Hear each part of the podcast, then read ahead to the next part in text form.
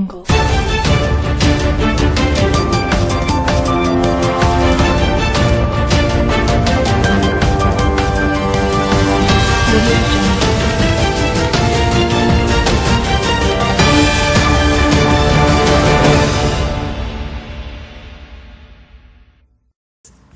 Hola, hola, ¿qué tal? Aquí todos, eh, todos. Pues si nomás somos dos. ¿Y la negra qué hizo otra vez haciendo esquina? La negra sí ahí está de guardiana, ¿no? Le Ah. tocó hacer la guarura y la cadenera. Oye, buen sal, bueno, de este lado aquí está su amigo, bro. ya más. ¿Y del otro lado quién está? Y por aquí está su amigo, su compañero del alma, el Sazar de los deportes, como no, Ángel Beltrán, aquí una noche tarde más ustedes.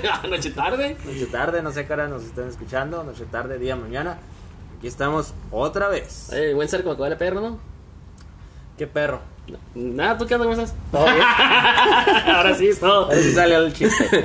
Muy bien, espero que todos estén ahí y que estén listos para este gran menú informativo que tenemos el día de hoy. Ya saben, aquí por 15 media, porque estoy hablando como bien buena onda, ¿no? Sí, así sí, que. sí, como todo que- un locutor profesional. Así que lo vamos a preparar ahora. Tenemos un especial de, bueno, un capítulo de Hanna Barbera. Así que, buen Sar, ¿qué si te arrancas con el menú, con el, ya sabes, ¿no?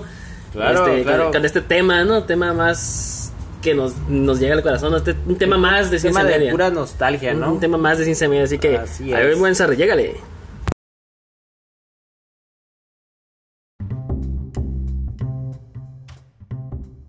Pues claro que sí, nos le arrancamos con este gran menú, este menú de pura nostalgia. Otra vez.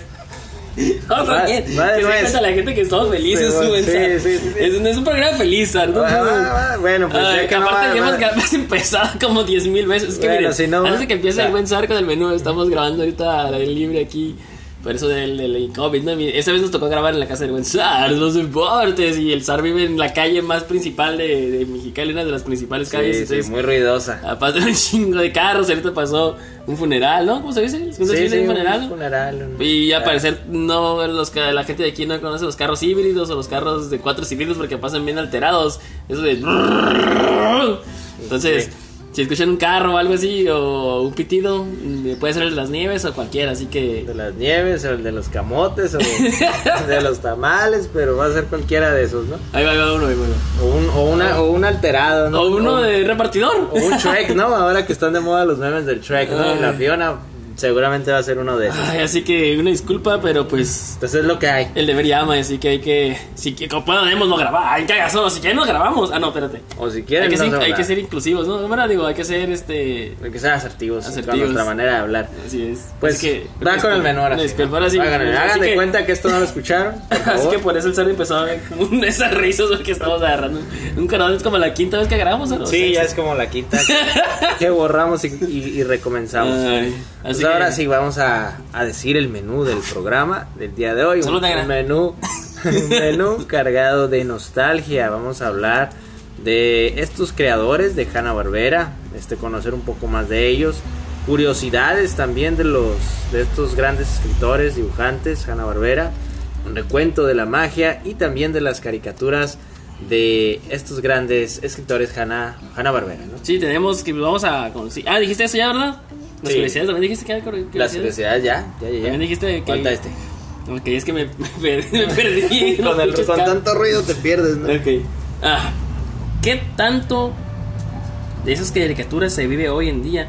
En este tiempo los supersónicos son un ejemplo de eso, mi buen Sar. Por ejemplo, en los supersónicos, como hablaba el señor Sónico, ¿no? Con el señor Torque, Tuercas, ¿cómo se llamaba el jefe? Algo así era, algo así, el señor tuerca o algo así. Ah, entonces, vamos a hablar de eso, cómo hablaban por medio de pantallas y así Que hacemos. ahorita tenemos las videollamadas, ¿no? Así que en es. aquellos años era magia y ahorita ya es toda una realidad. Así es, parte de lo que hay, ¿no? También tenemos la flag, flag, flag, flag, las conclusiones del tema, nuestras redes sociales y la triste, triste pero real, porque siempre hay que ofrecerse la realidad de la despedida. Pero ahorita no estemos tristes, ahorita vamos comenzando, vamos arrancando y vamos con todo. Y comenzamos con unos saludos, ¿no? A Ah, sí, muchas claro. personas muy queridas, muy adoradas. Los saludos aquí para la clica, pues saludos pues, a un amigo que siempre nos comparte nuestros podcasts, el buen Freddy, Calderón de... Pues, ¿cómo te dije? Ah, quiere que te cuente un cuento, ¿no? ¿Cómo era? Algo así, ¿no? ¿Quieres que te cuente un cuento? Este, a mi amigo Rafa, que fue el que, el, el- el que nos dijo de este tema. Ah, te él lo por la recomendó. gran sugerencia, ¿no? De este bonito tema. Y es- está haciendo competencias de ejercicio, está yendo todos los días a correr a las 6 de la mañana al parque. Ah, así mira, que- se quiere poner igual de guapo que nosotros dos. Ahí va a ver un ejemplo de carro ac- acelerado, qué Es chingado. que, es que queremos, todos le estamos, eh, ya varios estamos haciendo ejercicio, queremos ofrecer un, un, un- vamos a abrir un canal de YouTube este, para ofrecer shows, ¿no? En vivo. Ándale, Así que solo para mujeres ni que nada. solo Así es, sí, sí, mejor todavía. También le ser inclusivo, inclusivo, ¿no? También le quiero mandar un saludo a este a un creador de un podcast que se llama ah, Una aventura por el cosmos. Es un buen podcast. El señor León, así que y a él y su hermana que está empezando en el mundo del podcast, así que les quiero mandar un saludo a ellos dos y que le sigan, su hermana va empezando, pues ya tiene, pues ya sabes, ¿no? Como empiezas con problemillas técnicos, pero nada que no se pueda arreglar porque el contenido está de perlas, igual que el podcast, el podcast, el podcast de Una aventura por el cosmos. Pues hay que escucharlo. Y también le quiero mandar un saludo especial y dedicarle también este capítulo a la familia, ya sabes, ¿no? A mi cuñada Tania y al buen Kevin, que espero que nos ponga ahí en su Uber para que la gente se dé cuenta que hay, Sí, por favor. hay programas de calidad chidos. Que entretenga ya a, sus, a, sus, a la gente que, que, que mueve ahí con, con el buen programa, ¿no? Ah, ¿no? Y este, pues a mis sobrinas, a mi sobrino y a mi sobrino también, y pues también a mi mamá y a mi papá, y ya sabes, ¿no? A la clica, a mis hermanas, a mis otros sobrinos también, a mi carnal, así que, pues más que nada, pues, saludos para todos y pues y a la capitana que nunca puede faltar, ¿no? ¿Qué más? ¿Qué más? ¿Tienes algún saludo? o Ya le empezamos a No, sí, voy a mandar saludos, este, por supuesto, a la, la gente que nos escucha cada semana, a los que están pendientes, un saludo para ellos, a la familia y un saludo especial ahí que me pidió una nueva, una, una nueva fan, una amiga mía, este, Wendy, Wendy Ruiz, un saludito para ella y que esté trabajando duro ahorita que esté, seguramente va a estar escuchando el programa y va a estar trabajando, así que espero y la anime y le dé más pila para que Ah, puedes saque ¿cómo más no? la chamba más Dile, rápido. Dile, ¿no? dile, dile, como si estuvieras así con ella, así que Tú puedes, tú puedes. Sé que tienes es- que escribir como 10.000 listas. Sé que lo vas a lograr esta noche. ¡Ánimo! Uy, qué sad, ¿no? Que, que, que ánimo le dice, ¿no? Y la motivé bastante. No, sí, mamá. Si a mí me, Ánimo y saludos. me dedicaste con las pilas bien arriba. Este, Sar, ¿quieres empezar este, con el resumen de decirnos quiénes son Hanna Barbera? Por supuesto, Hanna-Barbera Productions fue un estudio de animación estadounidense. La Es compañía dice de anime. Este, la compañía fue fundada en 1957 Uh, por Metro Goldwyn Mayer, Ah, de- William Hanna y Joseph Barbera. Ándale los del León. Este, con lo cual se dedicaron a la producción de comerciales de televisión. Después de que MGM cerrara su estudio de animación en 1957. Uf, no duró nada. No, no duró nada. El mismo año abrió y el mismo año se cerró. Este, Hanna Barbera Enterprises se convirtió en el trabajo de tiempo completo de Hanna Barbera. Ambos comenzaron a producir dibujos animados como Roof and Ready, ese no, no me acuerdo. ¿Cuál es el Ready, clásico?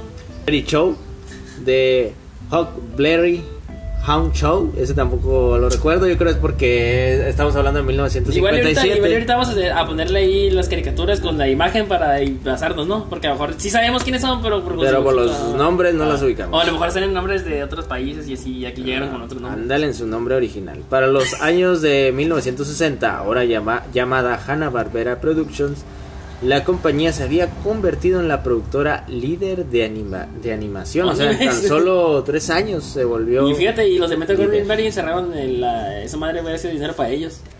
Así es, se les fue una gran oportunidad. Aunque ha sido criticado por sus limitadas técnicas de animación, Hanna-Barbera produjo exitosas series como Los Picapiedra. Los Supersónicos, El Oso Yogi, Johnny Quest, Hong Kong y Scooby-Doo, las cuales se convirtieron en iconos de la cultura popular estadounidense.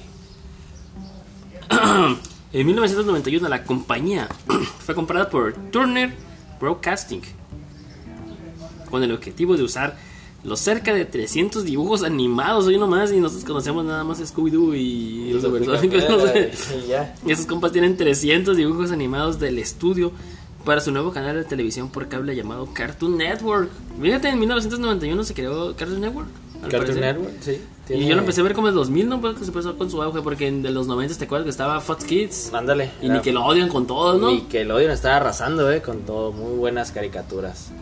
Bastante divertidas. Sí, me acuerdo que no te acuerdas que no te desvelabas viendo Cartoon Network y no, Cartoon Network, no, este, Fox Kids y Nickelodeon. ¿Cuál mirabas más? Yo creo que me, me gustaba mucho Nickelodeon. ¿Más que Tenía- Fox Kids? Sí, me gustaba mucho Hey Arnold. Ah, hombre, oye, Fox Kids tenía los Power Rangers y los, todas las series de Sí, Marvel. pero esos eran como. Pues los Power Rangers a mí me gustó la primera generación, los, los siguientes ya no los miré. Y Marvel, fíjate que sí me gustaban aquellos entonces, pero me gustaba más el contenido de Nickelodeon. Nickelodeon, eh, y aparte en Fox estaba este, ¿te acuerdas la de cómo era? La de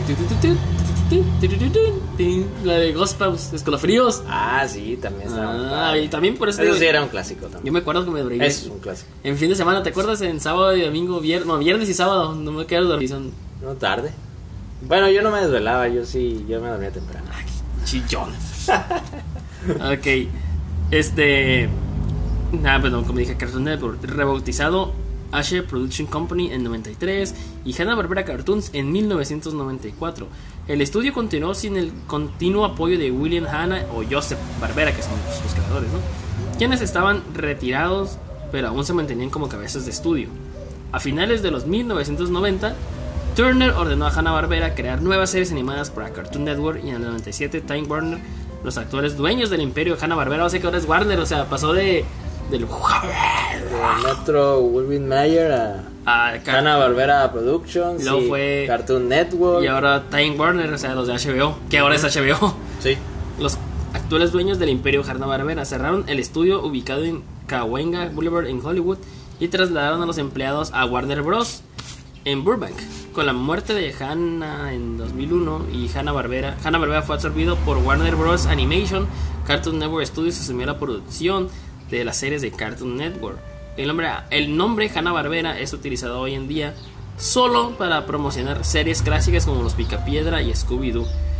Este, ¿nos quieres hacer un pequeño resumen de lo que fueron los comienzos, mi buen Sad? Claro que sí, creo que sí. William y Hannah, William Hanna y Joseph Barbera trabajaron juntos por primera vez en el estudio de animación de Metro Goldwyn Mayer en 1939. Su primer proyecto como directores fue crear el- un cortometraje animado titulado Puss Gets the Boots en 1940. ¿En inglés, eh? Sí, ¿verdad? ¿Es de Inglaterra? Fino, fino, sí, claro, directamente desde Gran Bretaña. que sirvió como la primera aparición de los personajes de Tom y Jerry. Así que Tom y Jerry ya son muy, muy viejitos. Hanna, Barbera y el director de eh, MGM, George Sidney, formaron HB Enterprises en 1944 mientras seguían trabajando para el estudio. Y usaron la otra compañía para trabajar en proyectos complementarios, incluyendo comerciales de televisión y créditos originales de I Love Lucy. Después de una racha de galardones en las que Hanna Ah, que Barbera. digo, pero que te interrumpas, ¿por te fijas? ¿Por qué? ¿Qué necesidad de, de darle con ese pinche escándalo? Sí, es que aquí se creen que están viviendo rápido y furioso. por esta. Onda calle. esa. Hoy. Yo creo que ese, ese fácil sí trae su V8, ¿eh? que ese más ya está contaminando, maldito, es que ya pasó de moda eso. Bueno. Y luego, espérate, y luego pasan bien alterados, ¿no te pasa? Y pasan por un tope así como si te quedaran. Como no, pasan bien despacito, como si quedaran un carro compacto, ¿no? Así. Sí, pues es que sí lo traen. Muchos. Pero no los pinches escandalosos esos, bueno, en fin, continúa, por favor. Bueno. Que te interrumpa, es que me da coraje el escándalo ese. sí, sí, no nos dejan fluir. Pero pues es parte del sonido de fondo que tenemos. Claro. Bueno, dice Hanna Barbera ganaron 8 premios Espérame, Oscar. espérame, otra vez, disculpa que te interrumpa, Sar, otra vez llegas te va a molestar, pero es para que la gente que no ha salido se siente como afuera, ¿no? Imagínate con esos sonidos, lo hacemos por la gente, ¿no? Parece que las Sí, hermanas para están que escuchando. sienta, libertad. Ah, van a decir, sienta ah, libertad. wow, me acuerdo cuando salí y escuchaba ese escandaloso las motos, Cuando así que es para ustedes. Estos sonidos de fondo son para ustedes. Los motores acelerando, Los pájaros. este, los pájaros, el camión, este, toda esa cosa, ¿no? Ahora sí, la última vez que te interrumpo, Sar, perdón. Va, va. Ya aparece al, al- ¿cómo se llama? El portero este del personaje del, del, del. Best, ¿no? ¿Cómo era? Era un portero. No, no, porque me decía, eh, ya te dije, ¿no? ¿Qué Creo. pasó, mi chavo? Corte, córtele. Córtale, mi chavo, ándale, Córtale, mi chavo. No digas cortar, di cuchillo que. Ya rebana, este, una naranja. ya, ya perdimos a los personajes. ya, ya estuvo. Yo no sé ni qué están hablando, güey. Estamos hablando de Hanna Barbera y cómo se creó. Hanna. Barbera ganaron 8 Oscars, 8 premios ¿Ocho Oscar, Óscares? sí, en el estudio de Metro Goldwyn Mayer.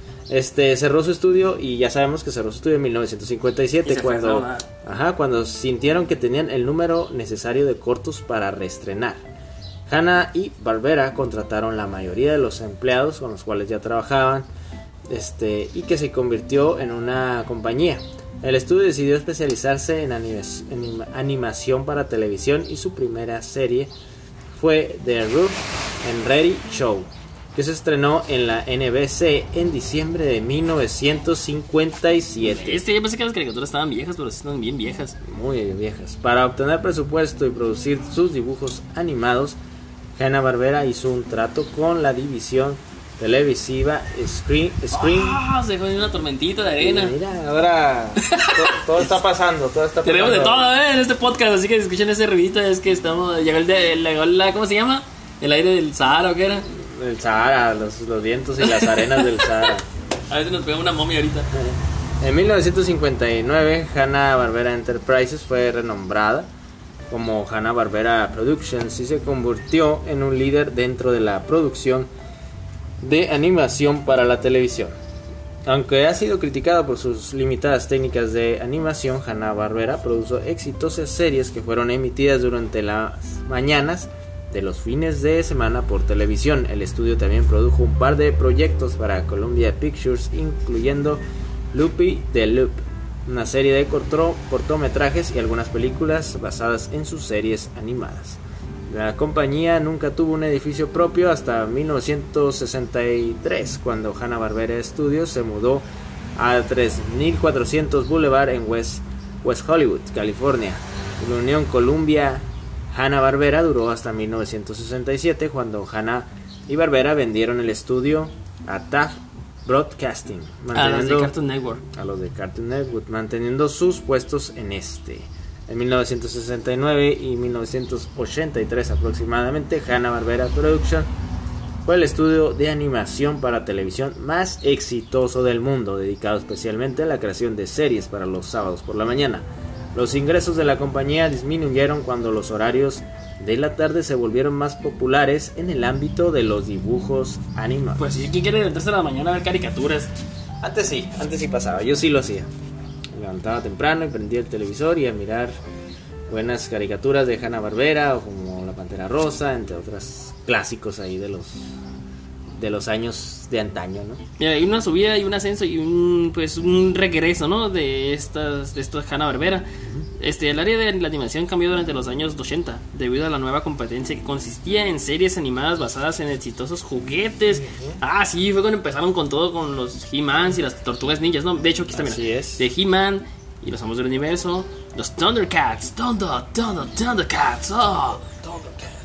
Telepictures y Lorimar. Ay, esas las tortugas niñas también que pegaron esas, ¿no? Bien machín con los juguetes. Es Sí. Prácticamente esta fue la, fue la época donde el- los juguetes eran, se hacían dibujos, ¿no? Porque esos salieron como juguetes algunos y, otros, y Y, siempre... les, y le- para vender más, pues les hacían una serie, ¿no? Ah, y, y Televisiva. que nomás duraban como 30 capítulos o 12 y ya no, nomás No era para... funcionaron, No. no. no, pues nomás eran para eso, es un anuncio para vender. Sí o no, o simplemente no, no pegaron tan grande como fue He-Man o fueron las Tortugas Niñas o Sí, pues... series ah, ya que se volvieron clásicas, ¿no? Pues sí, dice, a lo largo de los 80, Barbera hizo programas familiares como Los Pitufos. Oye, Los Pitufos sí pegaron. Los pitufos fueron exitosos. Los Snorkels, creo que esos eran como Los Pitufos, según yo, si no me equivoco. Algo así, creo que eran similares. Ah, Pac- Pac-Man pues viene de un videojuego. ah, los Duques de Hazard también hicieron. Oh, mira, no lo sabía. Tú que eres amo de los carros. Shirt Tales, Días Felices. Días Felices no es la que creo. No. Ah, ok. La Bernie y Shirky Mo- Mork y Mindy, el desafío de los Gobox. Era como tipo para competir con los Power Rangers, creo que se dice. Además, produjo varios especiales de fin de semana por ABC. Algunos de sus series fueron producidas en estudios ubicados en Australia debido a un contrato de. Cae el carro, ¿no? Otra vez ahí te metieron el pinche acelerador. Ajá. Eh, debido a un contrato con Sutter Star Entertainment. Como el grupo increíble, Wilfred, Los Osos Bernstein, Teen Wolf y CBS Story Breaks. Hanna Barbera también se salió con, con o sea, ah, salió con Ruby Spears, que fue fundador de eh, que fue fundado en 1900. Ah, Ruby Spears es pensé que era una persona, es un estudio. ¿No? Y también este Ana Barbera tuvo el hábito de hacer versiones infantiles en sus series de los 80s como Pink Panther antes no son. O sea, ah, sí, de que la ese sí me acuerdo, te acuerdas de la pantera rosa y su hijo. ¿No te acuerdas de haberlo No. Sí, era una panterita rosa chiquita. Los pequeños picapiedra, esos te acuerdas. Eso sí me acuerdo. Este, Popeye y su hijo, ¿te acuerdas? ¿De qué? Popeye y su hijo. No, de eso no. Y así me vendía como unos. Y un cachorro llamado Scooby-Doo. Vas a decir que. Ah, no, de eso sí. Scrappy Doo. Tommy Jerry se produjo a inicios de los 90, en 1900. Ah, Tommy Jerry Kids. En 1985, Hanna-Barbera lanzó The Fantastic World of Hanna Barbera. Un programa, Hanna Barbera, un programa que mostraba nuevas versiones de series como Los Oyogi, Johnny Quest, Los Snorkels, Las Aventuras de Ricky Ricón. Oye, los, las caricaturas de Ricky Ricón. Sí, estaban muy padres, que de ahí hicieron películas como Macaulay Culkin, ¿no? Ándale, junto a nuevos dibujos animados como Galta y Lanza Dorada, Pau Paus, Fantastic Max y un montón de que no, que no, no los voy a leer todos porque pues, ni los conocen, ni yo tampoco. Una serie de 10 películas o ovas basadas en sus personajes clásicos. Creo que tú quieres hablar de anime, ¿eh? como los Picapiedra y conocen. Ah, los picapiedras son los supersónicos. ¿Ves la película? clásico, sí. Ay, perra esa. ¿Sabes cuál me llegó a mí al corazón? Multiverso, ¿no? Ya ah. desde entonces. ¿Sabes cuál me llegó al corazón? Ah. La de Dios les bendiga a todos. ¿Te acuerdas de qué película es esa? Ni idea. Es de los picapiedras, ¿se acuerdan al final? ¿Algún especial navideño? Sí, es el especial del señor Scrooge. ¿No te acuerdas cuando el pique del Pedro Picapiedra es el mal, el señor Scrooge? Que está en... ¿Te acuerdas o no? Pero Dios, sí. al final que dice el bambam, ¿te acuerdas? Que dice Dios les bendiga a todos. Muy bonito. ¿Te acuerdas? Es mi favorito. Pero ese, ese tiempo, Hanna Barbera y Roy Spears estuvieron expuestos a los problemas financieros de su compañía. Eh, y trasladaron la producción que antes hacía solo internamente, o sea, o sea, tuvieron que trasladar todo en estudios en Taiwán, a las Filipinas, Japón, México y España. En los estudios madrileños filman liderados por Carlos Alonso y Juan Ramón Piña. Este, algunas animaciones y gran cantidad de diseños para muchas de las series, como los Pitufos, Scooby-Doo, los Super Amigos, Will Reef, Galtar y la Lanza Dorada, los Snorkels, los Supersónicos, entre otros. Fue acosada por las demandas de algunos canales de televisión, principalmente ABC, que insistían en repetir la misma fórmula en Scooby-Doo varias veces. Ah, ok. Sé que como ya le vendían muchas, muchas caricaturas, como que todas eran la misma, ¿no? Pero con diferentes dibujos. Sí, sí, pero la, la historia era muy parecida, ¿no? Ah. La, fíjate que la de los Super Amigos estaba padre, ¿eh? era, era la, venía siendo la Liga de la Justicia. Ah, pero eran los Super Amigos. Pero eran los Super Amigos. Pues ya en 1990 el problema empeoró. Tough Broadcasting, que cambió su nombre a Great America Broadcasting, cayó en bancarrota y Hanna Barbera y Ruby Spears fueron puestos a la venta en 1992. Hanna Barbera y gran parte de los trabajos de Ruby Spears fueron adquiridos por Turner Broadcasting. Aún así, esto hizo que sus primeros personajes como Tommy Jerry volvieran a ser propiedad de esos creadores debido a que los derechos de autor de los personajes fueron transferidos a Corporate de Hanna Barbera por la compra. El presidente de Turner Scott Sasa tuvo la inusual idea de liderar al estudio decadente Fritz Seabird, que era conocido un nombre en la televisión pues por cable, ya que creó los canales de... Oh, este compa era Fred Seabird, creó MTV y Nickelodeon. Ah, todo y últimamente, ah, al parecer, últimamente había hecho Nick and Night, ¿te acuerdas? Nick and Night, sí. Está en chilo, pero ahí pasaban Alf. Pero nunca había trabajado en la producción de dibujos animados. Inmediatamente llenó de se llenó, llenó el vacío tras la partida de algunos de sus empleados con nuevos animadores, escritores, productores como Pat Pato Ventura, Donovan Cook y entre otros, ¿no? En 1993 el estudio cambió su nombre a HB Production Company, al año siguiente lo cambiaría nuevamente a Hanna-Barbera Cartoons. No, pues luego de la unión entre Turner Broadcasting y Time Warner en el 96, el conglomerado tenía dos estudios de animación en su posesión, aunque tenían mismos dueños, Hanna-Barbera y Warner Bros. Animation, operaron de manera distinta hasta 1998. En este mismo año, el edificio de Hanna-Barbera fue cerrado y los estudios trasladados a Sherman Oaks, California. ¿Cómo la ves? No, pues toda, toda una historia. Este, yo creo que el punto más alto de Hanna-Barbera ya fue hace bastante tiempo. Igual los que nos tocó mirar todas esas series, eh, ahora sí que las series originales, no los refritos que se han hecho ya más recientemente. Bien cagados, ¿no? Muy feos, muy aburridos. Ya como que ya no tienen la esencia la esencia que tenían las originales, pero los que sí miramos todos esos programas originales, pues sí, sí los disfrutamos mucho en su momento, yo varias generaciones nos tocó mirarla, este, las disfrutamos, pero definitivamente recuerdo una película que salió Scooby-Doo como en el 2000, 2001, todavía había expectativas de muchos de nosotros, ah, que, nos tocó. ¿Es donde vamos a sacarlo de vientos? Vientos. ¿Es esa? Eh, ¿La pues, película ah, que dices? Sí, es un live, ¿no? Sí, que se sale Mr. Bean. este, todavía en esos tiempos, como que todavía era la, siento yo, la parte final, ¿no? De los personajes de Hanna Barbera. Este con así fuertes, ¿no? Con un boom. Ya actualmente pues ya más, más que nada son viven en nuestros recuerdos o si tocamos nos toca mirar alguna serie clásica en televisión o que la buscas en YouTube, pues también la disfrutas mucho, ¿no? Pero Pero es que pero ya pasó, ya, ah, ya pasó. pasó. Y más que nada es que tengas ganas de verla, porque si ahorita, por ejemplo, ah. Que vamos a ver unas y dices, ah, No, pues mejor ponte Dragon Ball Z. sí, ándale, como que ya. ¿no? ¿Y quieres saber algunas curiosidades de Hanna sí, Barbera? sí, vamos a conocerlas. Ok, mira. Ah, te diste como que vamos a conocerla. Sí, claro, vamos, adelante, pasa. Dice, ocho cosas que quizás no sabía. Bueno, no, de hecho vamos a hacer más de ocho cosas porque, o tal vez sean menos, pero Tal vez, pero son vamos cosas a que no sabes sobre los cuantas. dibujos de Hanna Barbera. A ver. Cuna de los clásicos como el oso yogi. Ay, ay, ay. ¿Ese no es el oso yogi? Ese es el Goofy, ¿no? Ese es el Goofy. ya ¿Cómo, es estás- ¿Cómo le decía el oso yogi? Mira, Bubu. ¿Sí, no? Así, así hablaba. Mira, bobo. Los picapiedra. Ay, el, el, el Bubu que hablaba. Ay, yogi, no estoy seguro. Ajá. Sí, no, así, ¿verdad? Así hablaba el Bubu, ¿verdad? Este, los picapiedra, ¿no? El... No, sí, los picapiedra, pues son, yo creo, son como lo más, que con los que más los ubicas, ¿no? Yo sé que Junto- también. Junto con los supersónicos. Pero yo creo que es que los picapiedra duraron muchas Ah, temporadas, pero casi, casi, de- digo, hace poco lo superaron los Simpsons, ¿no? Pero duraron como 20 años o, o más. Es una productora y estudio de animación que se formó pues, como dijimos, en el 57 por William y, William y Joseph Barbera. Dos dibujantes y animadores que habían trabajado para Disney y la Metro Goldwyn Mayer, donde crearon jus- juntos a Tommy Jerry. Tom y Jerry. ¿Esos, ¿Esos cómo hacen la voz de Tommy Jerry? ¿Cómo son? Ya, Esos ¿qué no es? hablaban. Por eso te digo, hay que hacer la voz de ellos. Ahí está. salió lee perfecto, ¿no? Sí, nos salió igual. Actualmente esta compañía pasó a manos del ya, Time Warner, como dijimos, ¿no? Que ahora es HBO. Pero en las primeras tres décadas pues supieron brillar, como dijimos, ¿no? Al principio, que creo que al principio fue su época. No, y incluso ganaron premios Oscar y todo, ¿no? Y e incluso fueron pioneros antes que Disney o Warner, ¿eh? Ujú. Ya ves que Warner tiene al. a Mickey, a Mickey. A Warner tiene a Vinci no viejo. No, Mickey no. Y no creo que lo tenga. Más bien, creo que Warner podría pertenecer a Mickey, ¿no?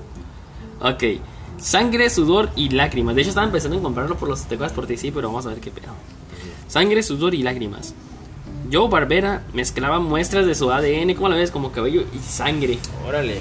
¿Y esa locura por qué? Entonces, con la pintura utilizada en sus trabajos de animación, así dejaba una huella genética en cada dibujo y acetato. Ande. acetato de animación que pintaba y de esa manera protegía su obra de réplicas y falsificaciones. Esta técnica fue creada por Charles Butland, la cual usaba un registro de genética para tratar químicamente a las pinturas usadas en el estudio. No, pues, pues, digo, le hubiera puesto un dibujo o algo, ¿no? Pues sí, ¿no? Ya. O sea, digo, pues para qué, o sea, si le puedes poner- ponerle tu firma o algo, de todos modos te lo van a transear, te la van a dibujar como sea, ¿no? Sí, sí, sí, sí. Bueno, aquí nos salva de Jane Jetson. Ultra. Pero, pero antes de que, antes de que te vayas esa, porque es, que siento que me quedó como una cosa ahí. Tú, pi- por ejemplo, si te dijeran, Ángel, quiero que hagas esto de en ciencia media, ¿te pondrías tu sangre y tus pelos ahí? No, no creo. Porque mejor pone tu firma, ¿no? Mejor pongo una firma normal, como cualquier persona, y, y ya, ¿no? Si quieren, sea- igual nos tomamos una foto y se las puedo Oye, firmar pero, y ya. pero este, o sea, como si la sangre y los pelos no fueran, ah, tiene sangre y pelos de este güey. No, no, lo, no, no hay que hacer otra copia, ¿no? O sea, todos modos, si te van a copiar, lo van a hacer. Claro, claro, si te van a clonar, te van a clonar y punto. Para que no hay necesidad de ser tan asqueroso el pinche dibujo, ¿no? En fin, ya ahora sí, pues, no Pero bueno, son, son cosas de la gente de antes. Ultrasónico, como recordarán los supersónicos, Ultrasónico fue una madre adolescente. Ultra es la mamá. Ultra. De la Lucero y de Cometín, ¿verdad? Ándale. Jane Jetson, o sea, ultrasónico para aquí Latinoamérica. Yo la conocí como Jane, nunca la conocí como Ultra. Bueno, aquí dice que. ¿Tú Yo, sí me acuerdo de sí? Ultra, ¿eh? Sí. Me Menciona, recuerda como un Power Ranger, creo que sí. Hablando de- menciona en un episodio que tiene 33 años.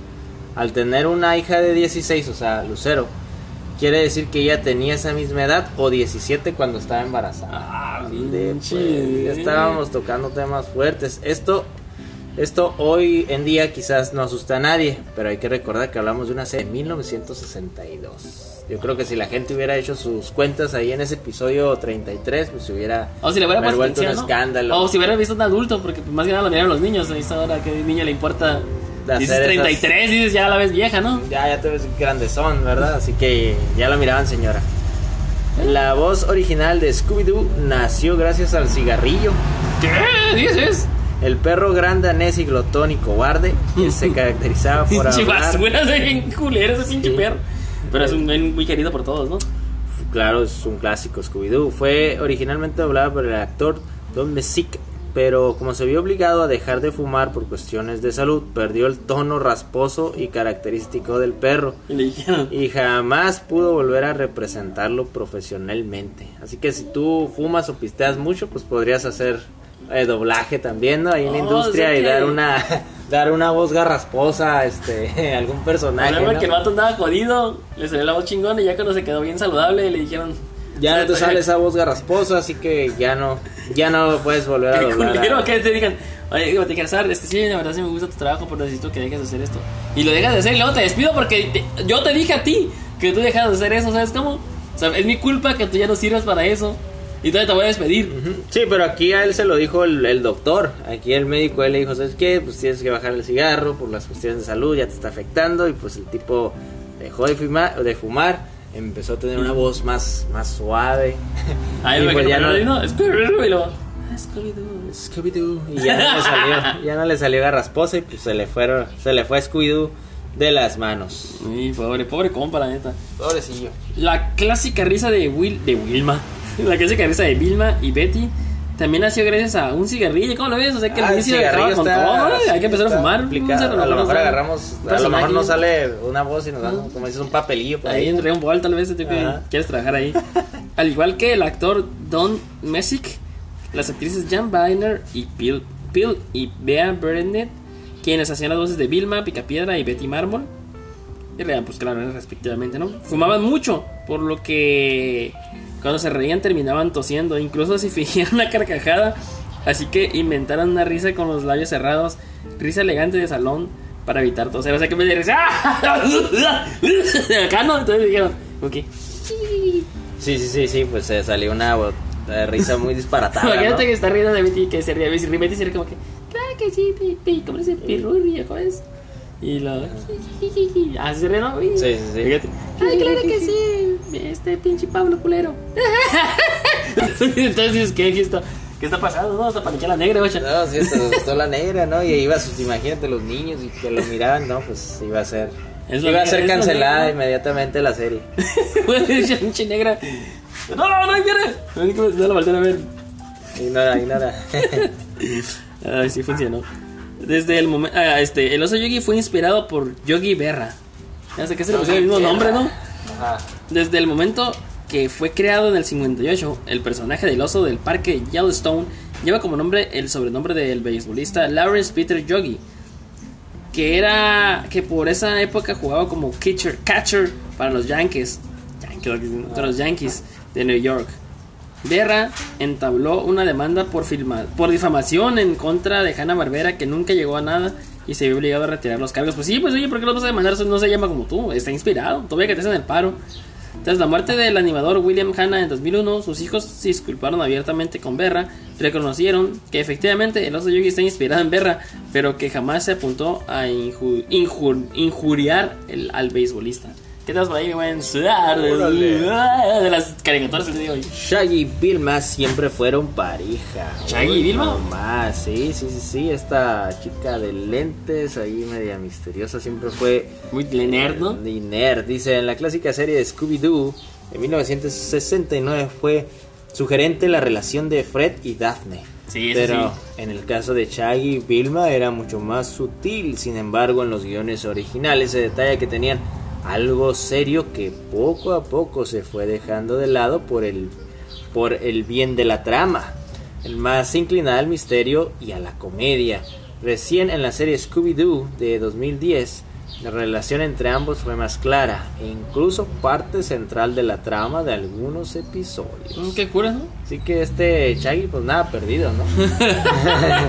Pues y vio ahí a buen Fred haciendo las de las suyas con la Vilma, digo, con la Vilma, con la con la Daphne. con la Daphne, bueno, pues ¿no? ve nomás, pues este tampoco andaba nada perdido, ¿no? Traía a su Vilma ahí muy, cerquita. Mira, yo sí ante Pussycats, mucha gente la conoce ahí tienen películas y todo, pero pues yo las acabo de conocer hace poco, por eso les digo que mucha gente y otros no.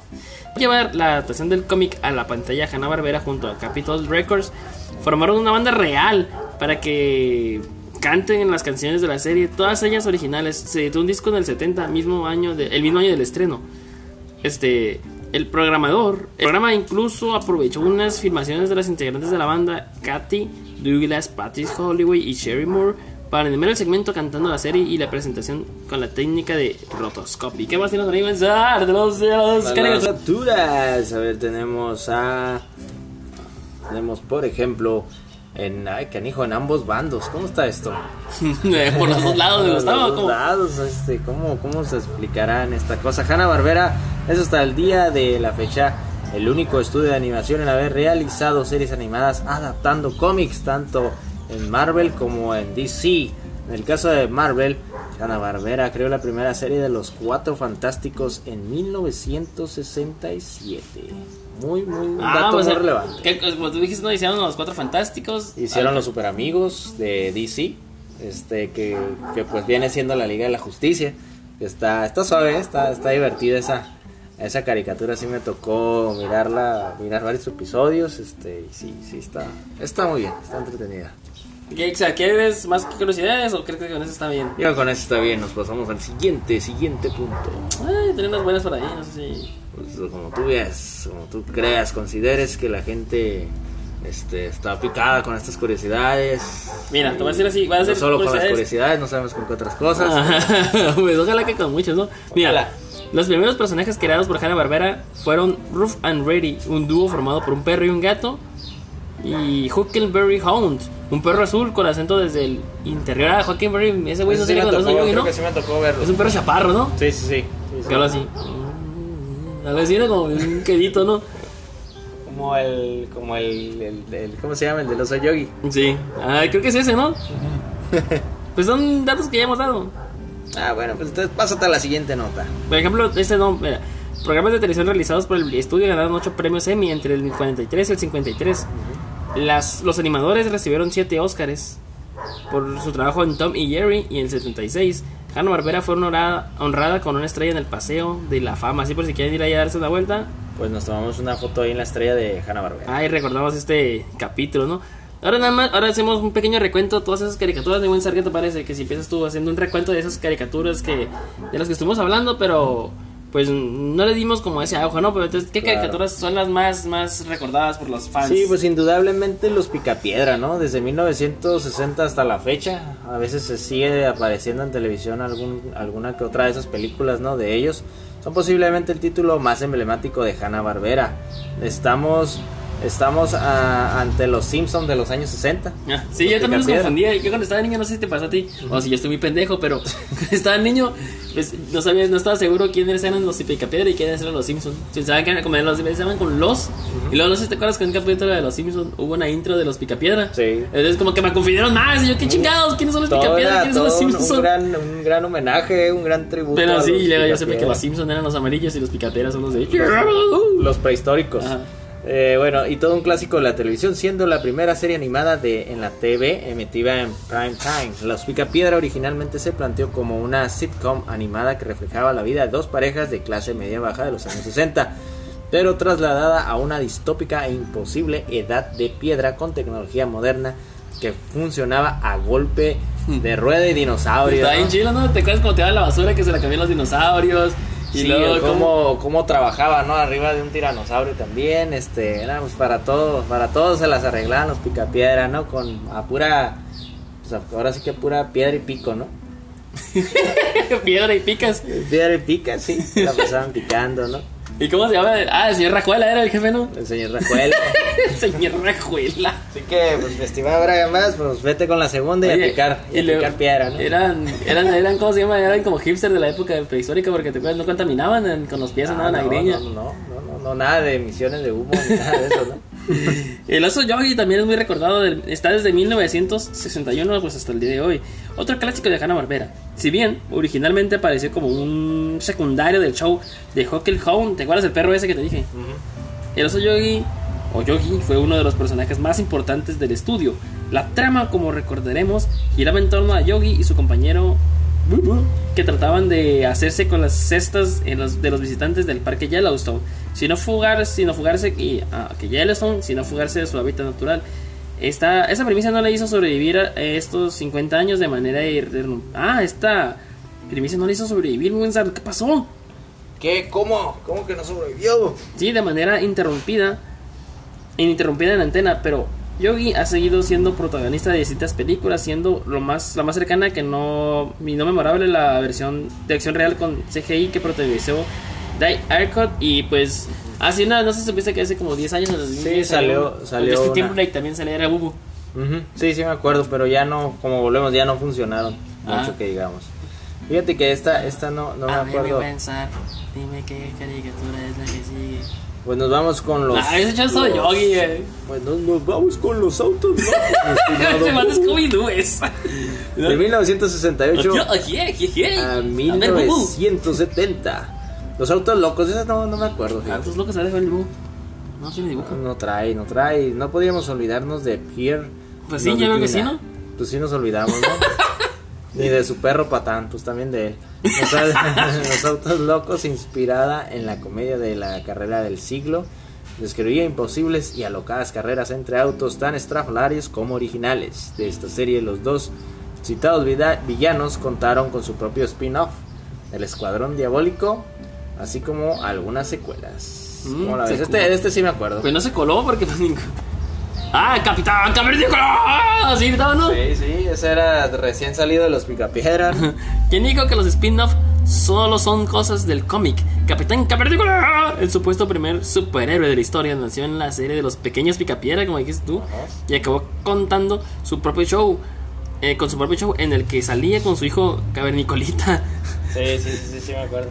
Esta serie titulada Capitán Caberman ante Teen Angels planteaba que el héroe se había quedado congelado en el hielo junto a su hijo y ambos eran rescatados. Ah, tipo Capitán América, ¿no? Algo sí, era el héroe que quedó congelado por cientos de años. Ah, sí, no, pues rescatados por un trío de jovencitas. Ah, Ah, pero este le Ah. regalaste un trío de chamaquitas. con las que se hacían, a- hacían amigas y a las que ayudaban a resolver misterios en 1970 que hubo, le. 70 O sea que todavía, mira, fíjate, el Capitán Cavernícola se congeló. Y luego regresó en 1977, en 1977 donde estaban los hippies. O sea, quedaba con la época, ¿no? Porque Sí, la cavernícola era- los hi- hippies, era los hippies eran como tipo cavernícola, tenían un greñero y, quedó, y luego con tres Yo jovencitos. creo de, de ahí, ¿no? De ahí lo sacaron al... Imagínate qué cochinadas habrá hecho en esos tiempos el Capitán Cavernícola con tres. Imagínate qué cosas tan, tan raras y buenas habrá hecho. Qué psicodélico se puso el capitán. Pues nos vamos con Huckleberry Hound del 58 al 62, uno de los grandes olvidados de Hanna Barbera. el perro azul de los dibujos El que animados. sombrero, ¿no? Ajá. Si me equivoco. Fue uno de los personajes más importantes del estudio durante los 50. Su show sirvió de plataforma para muchísimos personajes que luego acabaron teniendo serie propia. El más importante, el oso Yogi.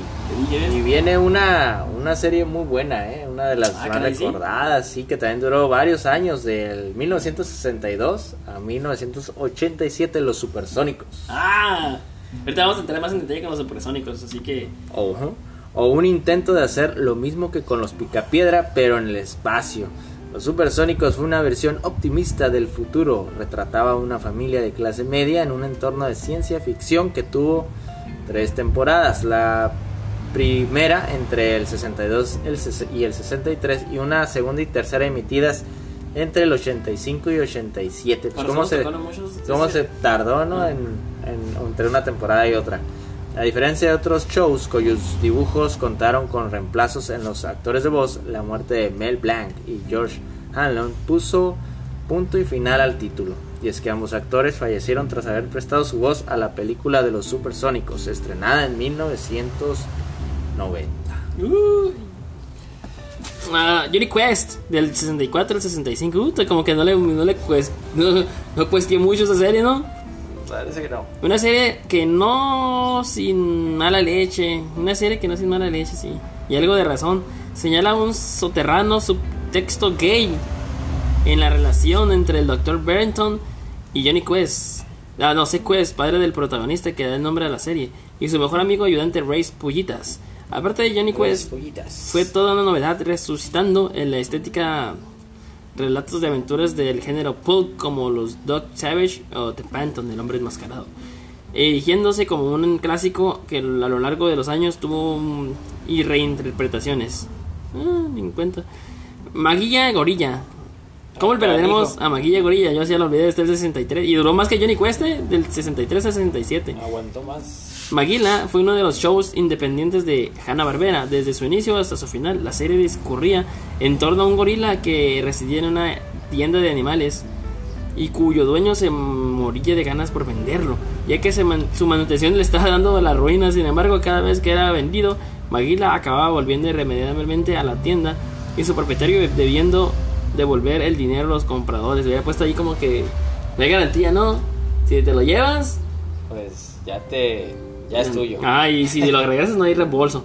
Así es. La serie solía acabar con Malina diciendo, bueno, quizás lo consiga la próxima semana. Ja, ja, ja.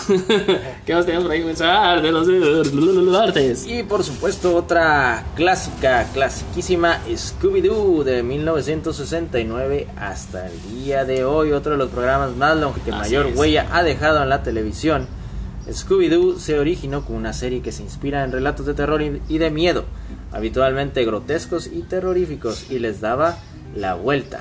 Bajo la premisa de que todos los misterios que se investigaban tenían una base real, el grupo de investigadores acababan delatando auténticos fraudes amparados en el terror sobrenatural, generalmente pergañados con fines ilícitos. Y sí, no, siempre, siempre este, empezaba todo con misterio, este, con terror, con suspenso, que un hombre lobo, que un vampiro, y acababa siendo este, alguien disfrazado, ¿no? Con, con Scooby-Doo, Sí, el que, que cuidaba el museo, el que, cuidaba Ajá, el muelle. Que se querían quedar con, con cosas, ¿no? De ahí. Sí, sí, sí, sí. Este, todo un clásico, Scooby-Doo. Sí, que como extraño de que. Y, el- ah, y la, y la que viene también es un era el clásico, ¿eh? Era el carpintero, sí. Y ya, ¿no? Pero siempre la cagaban Scooby y Shaggy, pero al final quedaban como los héroes, ¿no? Ah, claro, eran los que acababan desenmascarando al, al criminal. Tenemos una de mis favoritas al siguiente, mira. Se llama Don Gato y su pandilla del 61 al 62. Yo no sabía que tenían bien poquitos capítulos, a pesar que todos tiempo, tiempo estuvieron repitiéndolos. Y uno ni en Pues no- yo pensé que era un chingo no y no. te das cuenta que mirabas los mismos, ¿no? Don Gato era una serie parecida a Los Yogi, pero A ver, lejos. ¿cómo, ¿Cómo hablaba Benito? Benito, ok. Hola, Don Gato. Hola, don gato. ¿Eso No, a qué ti te sale mejor. ¿Qué A mí fue eso? no. ¿Tenés un gargajo atorado o qué? A ver, Una bola- otra vez hazla tú. Una bola de pelo. Preséntalo como don Benito. Don Gato era una serie parecida a los Yogi. ¿Qué pasa, Don Gato? Pero lejos de desarrollarse en los bosques del norte de Estados Unidos, ocurrió en pleno Manhattan, siguiendo las peripecias eh, de una banda de gatos callejeros que trataban de sobrevivir mediante el- la picaresca. Ah, mediante la, pi- la picaresca, o sea, fue donde salía ahí el clásico podo para los policías, ¿no? Sí, no, que salía este también Matute, ¿no? el clásico el, casi. el Y policía. si le dicen a las toras, a la tira, ¿no? Aquí, o en muchos lugares, no, matutes. Matutes. y pues tenemos los entrañables pitufos del 81 al 90. Si ya sabemos que Fello fue el Pello fue el creador de los pitufos. ¿por qué dices así? Eh, pues que estaba Fello. la serie original de los dibujos ani- animados emitida entre el 81 y el 90 se la debemos nada más y nada menos que a Hanna Barbera. El estudio pudo producir esta serie tras cerrar un difícil acuerdo con Edition Duffies y el propio Pello.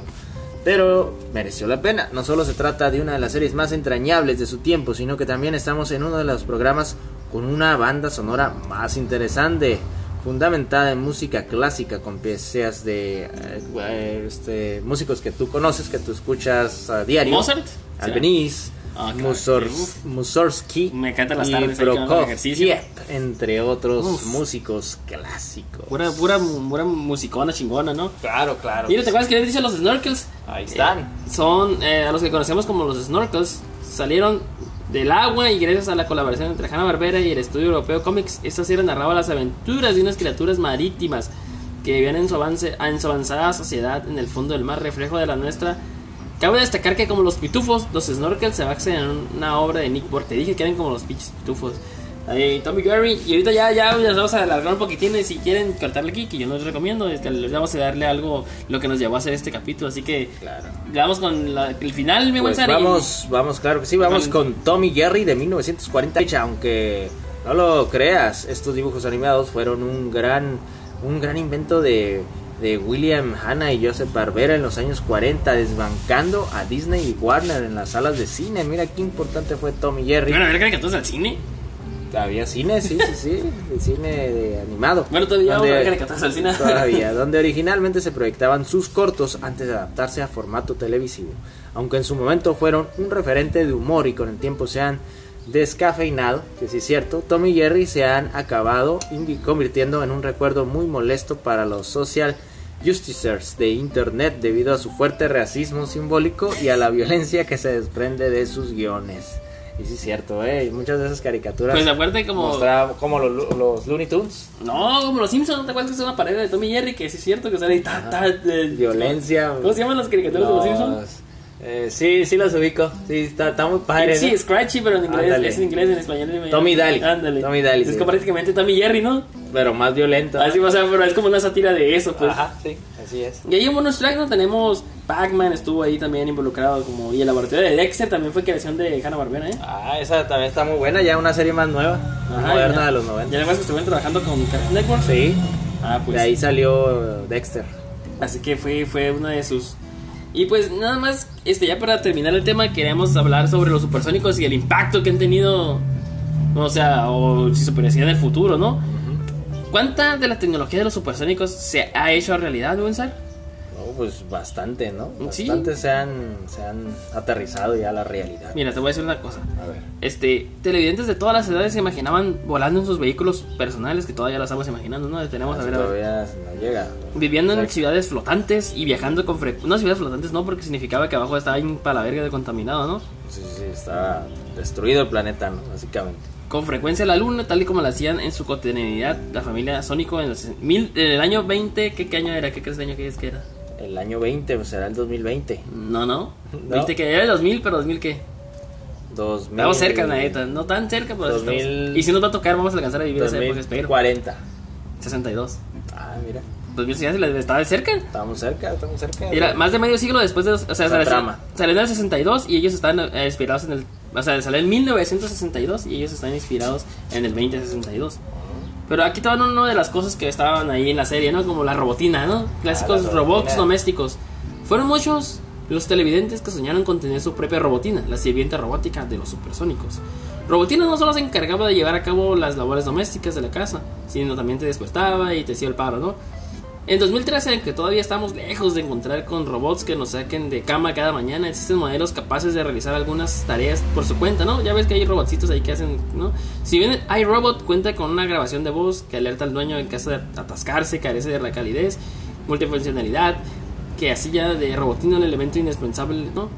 Este, ahí estamos en cortas jornadas de trabajo, ¿no? Entonces, pero ¿qué opinas de eso del robot? ¿Qué es que, que haya- Pues ahorita ya ves que existen este ya ciertos tipos de robots, ¿no? Ah, que de ah, los que vi- Apple, de la- Amazon, este pero que esos se hacen- programan pero esos- todo. ajá, están programados, pero ah, dices como, la- como Alex y eso, ¿no? Ajá. Pero tiene- también hay robots que limpian, pero creo que esos le hace falta un robot de verdad que de verdad haga todas las... Como el de la serie, ¿no? Ajá. Fíjate que hay un, mire, una serie así documental, lo digo brevemente, en algunos lugares de Japón, pues ya sabes cómo la tecnología en Japón ya se, ya se están usando, ¿eh? Ya se están usando ciertos robots que- tipo, tipo Pues es que se va robotina. acercando el 2062. Ahí vamos, vamos a pasos ¿Qué más para ahí, agigantados. Cortas jornadas de trabajo. Una de las grandes diferencias entre el mundo imaginario de los supersónicos y la realidad actual es la relación entre los avances tecnológicos y el tiempo. El protagonista de la serie Supersónico se quejaba con frecuencia de su extenuante jornada de trabajo que consistía en trabajar tres horas al día y tres días a la semana. Imagínate, siendo su principal labor apretar repetidamente un botón, pues yo, yo ya estoy trabajando como super, ¿no? Esto refleja la percepción que se tenía hace 50 años de cómo la tecnología iba a sustituir a la mayoría de nuestras labores, dando lugar al ocio y al entretenimiento. ¿Y en 2013 qué pasó con eso de las jornadas laborales? ¿Es una realidad? En 2013, aunque se habla mucho de la manera en la que la nueva tecnología laboral está sustituyendo al hombre, tenemos la sensación de que somos más esclavos del trabajo que antes. Según un informe realizado por el Cen- Center for American Progress, hoy en día las familias estadounidenses trabajan en promedio 11 horas, 11 horas más por semana que en el periodo comprendido de 1977 y 1979. El mismo estudio indicó alrededor del 14% trabaja más de 50 horas semanales, Mientras que a finales de los 70 el porcentaje era de 6.1%. Pero aquí dice en 2013, ahorita en 2020 prácticamente la gente trabaja menos, ¿no? Por el home office y eso, ¿no? Pues por la cuestión de ahorita de, de, esta situación que atravesamos del home, home office, pues al parecer pues, sí, trabajamos menos, pero pero en la normalidad yo creo que sí seguimos trabajando muchas, muchas horas, ¿no? Bueno, también tenemos los viajes a la luna. Muchos de los seguidores de la serie futurista le tenían, le tenían clarísimo que en el futuro viajarían a la luna, como si se tratase de un viaje transatlántico. Era un sueño alimentado por los frecuentes viajes al satélite que realizaba la familia Sónico. Pero en 2013, la empresa Virgin Galactic del empresario Richard Branson lleva varios años ofreciendo vuelos suborbitales a la Luna. O sea, él, él te está dando vuelos suborbitales a la Luna. Se trata de un empresa similar al vuelo transoceánico a los 20. Pero ahorita hablando de ya de, de, este compa, de, este, ¿cómo se llama el de ella? Tesla que ya acaba de lanzar un cohete, ¿no? Y que quiere hacer unas semanas. Y que quiere hacer una colonia, ¿no? En la luna ya. Así que sí, ahora sí que estamos más cerca que nunca, ¿no? Y dice que en 2022 va a lanzar un, un hombre a la luna para que empiecen a jalar ya. De que empiece a construir allá condominios, ¿no? así que ya estamos hasta casi nada, ¿no? Es que pues, estamos hablando del 2062, aún le quedan unos cuantos añitos, ¿no? Así que, para esas fechas yo creo que sí, ya vamos a tomar un ticket, ¿no? Como ir aquí a la plaza pues, para ir a la luna. Sí, pero nomás que es más caro, ¿no? pero más caro. También tenemos los carros voladores de Wensar. Quizás la mayor decepción de quienes fantaseaban en el futuro supersónico es que todavía no nos aportemos de carros voladores, ¿no? O sea, yo también estoy esperando de pinche carro volador. La idea de crear un carro en 2013, perseguida por muchos ingenieros en las últimas décadas, y han diseñado múltiples modelos que se acercan al objeto. Ahí va, mira, ahí va uno despegando. uno de los últimos es el Terrafugia Transition, un híbrido entre un carro y una, y una avioneta. El vehículo tiene un costo de 279 mil dólares, alcanza la velocidad máxima de 185, 185 kilómetros por hora y en vuelo puede llegar a alcanzar los 420 metros de altura. Ah, mucha porquería. Aunque el modelo ha puesto a volar a la imaginación de muchos, su costo es excesivo y algunas limitaciones mecánicas parecen indicar que todavía estamos lejos de la fantasía supersónica. Está re esa cochinada. Pues vamos a ver qué. Es como un carro con, alas. Carros voladores. Ya para finalizar, este, mi buen Sar, ¿qué nos puedes decir del video chat? Que ese sí es una realidad. ese ya es toda una realidad, es algo que hacemos todos los días. Los personajes de la serie animada de Hanna Barbera se comunican regularmente a través del video de chat. Ultra, la madre lo utilizaba para hablar con sus hijos y esposo. Y Supersónico para comunicarse con su insaciable jefe, el señor Júpiter. pues esto ya es algo que está aquí con nosotros, indudablemente. Ya no, ni siquiera ocupamos una computadora para hacerlo directamente desde nuestro teléfono. Ah, no si entonces estaban por computadora, ¿verdad? Se en una pantalla gigante y voy a hablar al señor el Júpiter y le picaban y ya. Y, ahora ya no, ahora tenemos la, la, tecnología en nuestras manos. En nuestro bolsillo. Así es. Y creo que esto quedó muy corto, ¿no? O sea, lo de lo de los carros voladores, la tecnología de hablar por las videollamadas, lo de los robots, comparado con otras cosas, por ejemplo, también no está, ya estoy esperando que me vista la máquina sola o que la máquina que hacía comida sola, ya ves, las este, impresoras 3D que ya te pueden imprimir lo que sea. Así, que ya estamos a casi nada de picarle la impresora y que nos cocinen unos hot cakes. Así como, como los supersónicos, ¿no? Sí, sí, sí, ya, ya ahora sí que tenemos muchas cosas que en aquel entonces se miraban pues nada más en una caricatura, en películas, ya están aquí. Este, por ahí también podemos comentar, ahí así nada más meterla a la serie de Black Mirror, ¿no? Que habla de tecnología también, muy, muy avanzada. Es evidente que sí, como si lo hubiera visto, sí. Ah, sí, sí, sí. No, pero sí escuchado que sí. es que ya la miró, pues es algo así. Este, muy padre, pero pues ahora sí que ya la tecnología de la ciencia ficción de los años 60 pues ya no está alcanzando o ya nos alcanzó en muchos aspectos. Así es, así que pues nada, era eso, se trataba de eso, ¿no? De, dar a entender que las caricaturas muy viejas se están dando de que hablar ahora en estos tiempos, ¿no? Como los opresónicos. y pues la reflexión de hoy queda de que siempre hay tiempo para ver caricaturas, ¿no? El que crezcas no significa que dejes de hacer las cosas que haces antes, solamente que tienes más responsabilidades y una de esas responsabilidades es seguir siendo un niño y ver tus caricaturas, ¿no? Claro que sí, seguir disfrutando de lo que te hizo feliz en aquellos años. Oye, Wensar, y si eh, hablando de responsabilidades, ¿qué, ¿dónde nos pueden encontrar para por escucharnos? Supuesto, en Facebook como Ciencia Media, como Ciencia Media, ¿no? Ahí nos encuentran en las redes sociales. Y para escucharnos, ¿dónde, mi estimado Brian Bass? Si quieren torturarse con esta chingadera, pueden escucharnos en Spotify, en Anchor, Anchor en iTunes o como dice el buen Sar que yo digo, pueden picarle a Google y ponen Ciencia Media y ahí está todo el catálogo de capítulos, podcasts y demás, ¿no? Y pues esta una disculpa que se la hayamos hecho, se la hayamos hecho más larga, ¿no? De lo normal. De lo normal, pero pues nos dijeron que les gustan largas, ¿no? Así es, así y que. Pues a esta, pues que se la coman y que la disfruten toda. O sea, me hizo muy grosero. o sea, todo el programa. o sea, todo el programa. Mis oídos después de escuchar esto, porque si dura un poco de lo más, y aparte, como dijimos, fue más largo, así que esperemos que la hayan. Pues dicen que siempre les gusta más larga, ¿no? Así que la, que la hayan disfrutado. Así que provecho y buenas noches o días, ¿no? o días o lo que sea, pero gócenla. Así que ahí los vayamos. Bye bye. Oye, porque ahora sí no se escucha ni un pinche ruido, ¿no? Ya que vamos a dejar de grabar, ya. Ya todo silencio.